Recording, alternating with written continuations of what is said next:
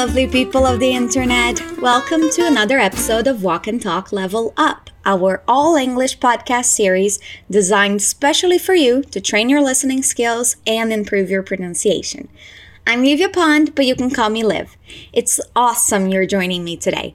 Remember, you can practice your English with our podcast while doing other things. You can listen while cleaning the house, walking your pets, exercising, anything you want. All you need is a little idle time and wanting to do it. To really make the most of this time, you should repeat out loud with me every time you hear. It's really important for you to listen to yourself speaking because sometimes our mind can trick us. Also, when you speak up, you are training your face muscles to produce those sounds you might not be used to. Okay, now that I've talked forever, how about we get started on this episode? We're going to hear a conversation between two men. Can you tell me what kind of relationship they have? What are you still doing here, son? Burning the midnight oil? Yes, sir. There's a lot to be done, and no place I'd rather be. Is that so? I thought your band performed tonight. Oh, they are. I had to sell my guitar. You sold it? Why? Well, I'm flat broke. I needed the money. No wonder you've had the blues. Don't you worry, boy. Soon you'll move up in the world. Did you figure out what's the nature of their relationship? It seems that they are boss and employee. Let's listen again. What are you still doing here, son? Burning the midnight oil? Yes, sir. There's a lot to be done, and no place I'd rather be. Is that so? I thought your band performed tonight. Oh, they are. I had to sell my guitar. You sold it? Why? Well, I'm flat broke. I needed the money. No wonder you've had the blues. Don't you worry, boy. Soon you'll move up in the world. How was that? How much of that dialogue did you understand? If you had to put a number on it, what would it be? Did you understand 10% of it? 50? Let's work on it to make sure that that number goes up. Our dialogue starts with an older man approaching a younger man. So imagine the situation. It's an office, it's after work hours, and a boss sees an employee still working at his desk. He says, What are you still doing here, son? Many times the word son is used outside of a family environment to refer to younger men in a loving, caring way. The pronunciation of son is the same as our star, o sol. Repeat, son. What are you still doing here? Son, what are you still doing here, son? What are you still doing here, son? He continues saying, burning the midnight oil? That's an expression that comes from long ago when lamps were kept lit by burning oil. It basically means to stay up late doing some sort of work. If you're burning the midnight oil, it means you're working late. Let's repeat burning. The midnight oil burning the midnight oil? Let's try his whole line, just for the fun of it. What are you still doing here, son? Burning the midnight oil?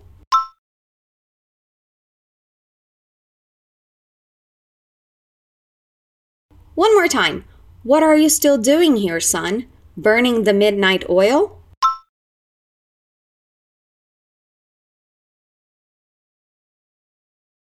Good. The employee answers saying, Yes, sir.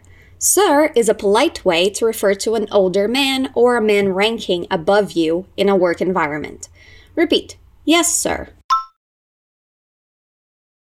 He continues saying, There's a lot to be done and no place I'd rather be. When he says there's a lot to be done, he's using the passive voice. He could have said, I have a lot to do, which would be the active voice. But he says there's a lot to be done. The meaning is pretty much the same. Repeat there's a lot to be done. There's a lot to be done. Again, notice the linking sounds when I say there's a lot. Repeat. There's a lot to be done. And no place I'd rather be. I'd rather is the contraction of would rather. That means the same thing as prefer. So here he's saying that there's no other place he would prefer to be. Repeat. No place. I'd rather be. There's a song with that name if you want to sing it to practice your pronunciation even more. It's called Rather Be by Clean Bandit. Let's repeat the sentence. And no place I'd rather be. Let's try his whole line as well. There's a lot to be done. And no place I'd rather be. There's a lot to be done and no place I'd rather be.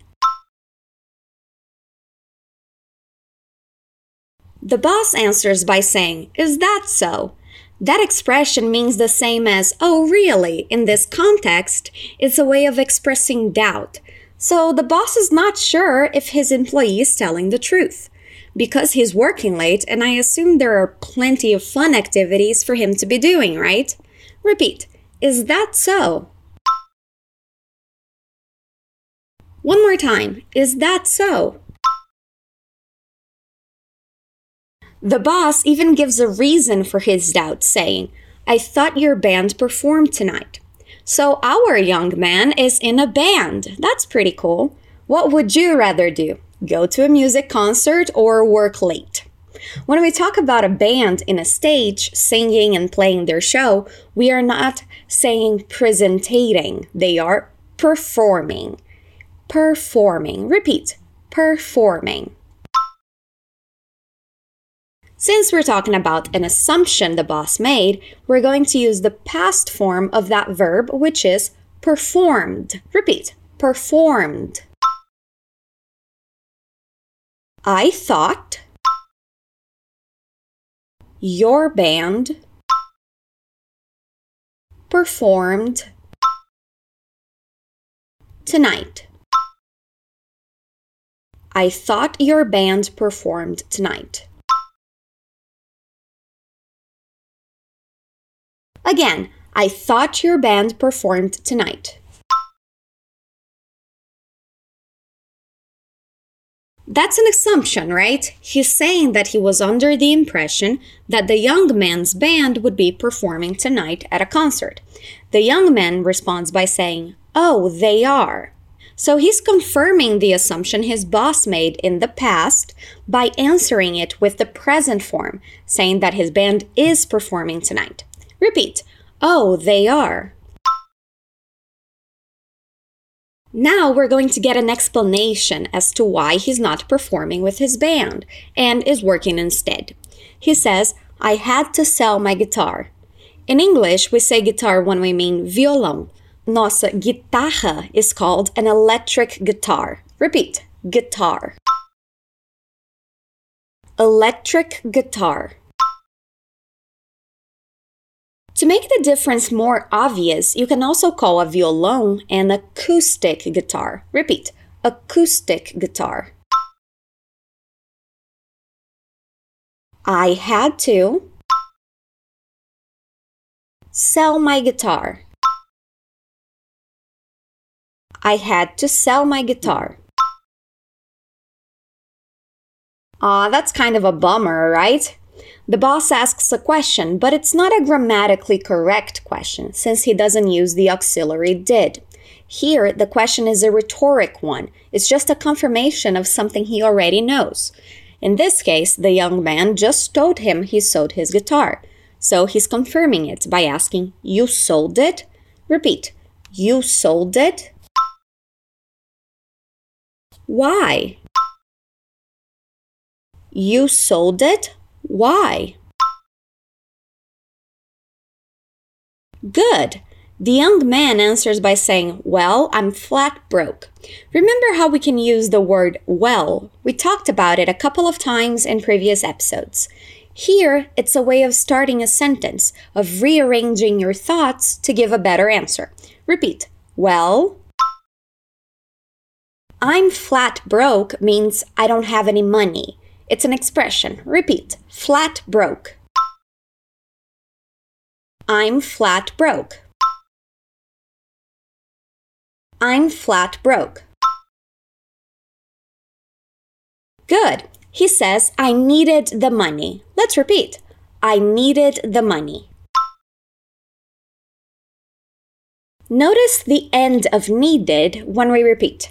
I needed the money. Good job. We're on to our last line of dialogue. The boss says, No wonder you've had the blues. We have two interesting structures here. First, he says, No wonder. No wonder is a way of saying it's not surprising. Much shorter, right? Repeat. No wonder. Again, no wonder. The section structure we have is had the blues. When you have the blues, it means you're sad, depressed, feeling blue. So, what he's saying is, it's not surprising you've been sad. Let's work on the sentence. No wonder You've had the blues. No wonder you've had the blues. Again, no wonder you've had the blues. He continues saying, Don't you worry, boy. You know the meaning of don't worry, right? There's a very famous song by that name. Don't worry, do do do do do about a thing. Do do do do. Cause every little thing is gonna be alright. Do do do. Okay, okay, I'll stop. Let's repeat the sentence, not the song. Don't you worry, boy. Again, don't you worry, boy. Now to our last sentence. He says, Soon you'll move up in the world.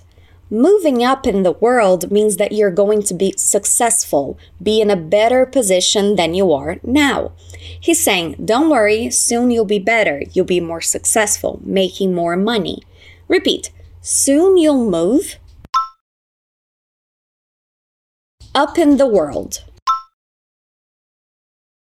We've worked on the pronunciation of world before, remember? Let's repeat it, elongating the word so it's easier to say. World. World.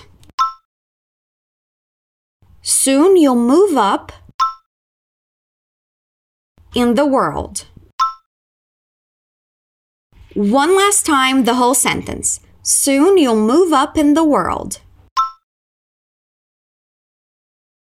and that's it we're done with our dialogue for today now let's listen again and see how much better we understand it now. What are you still doing here, son? Burning the midnight oil? Yes, sir. There's a lot to be done, and no place I'd rather be. Is that so? I thought your band performed tonight. Oh, they are. I had to sell my guitar. You sold it? Why? Well, I'm flat broke. I needed the money. No wonder you've had the blues. Don't you worry, boy. Soon you'll move up in the world. So, did you get everything this time? Make sure to leave a comment telling us. As always, you can download the PDF file that's in the description of this episode. You'll find a dialogue with explanations and more examples to learn even more. And don't forget, I'm here every Wednesday waiting for you. I'll see you next time. Stay awesome.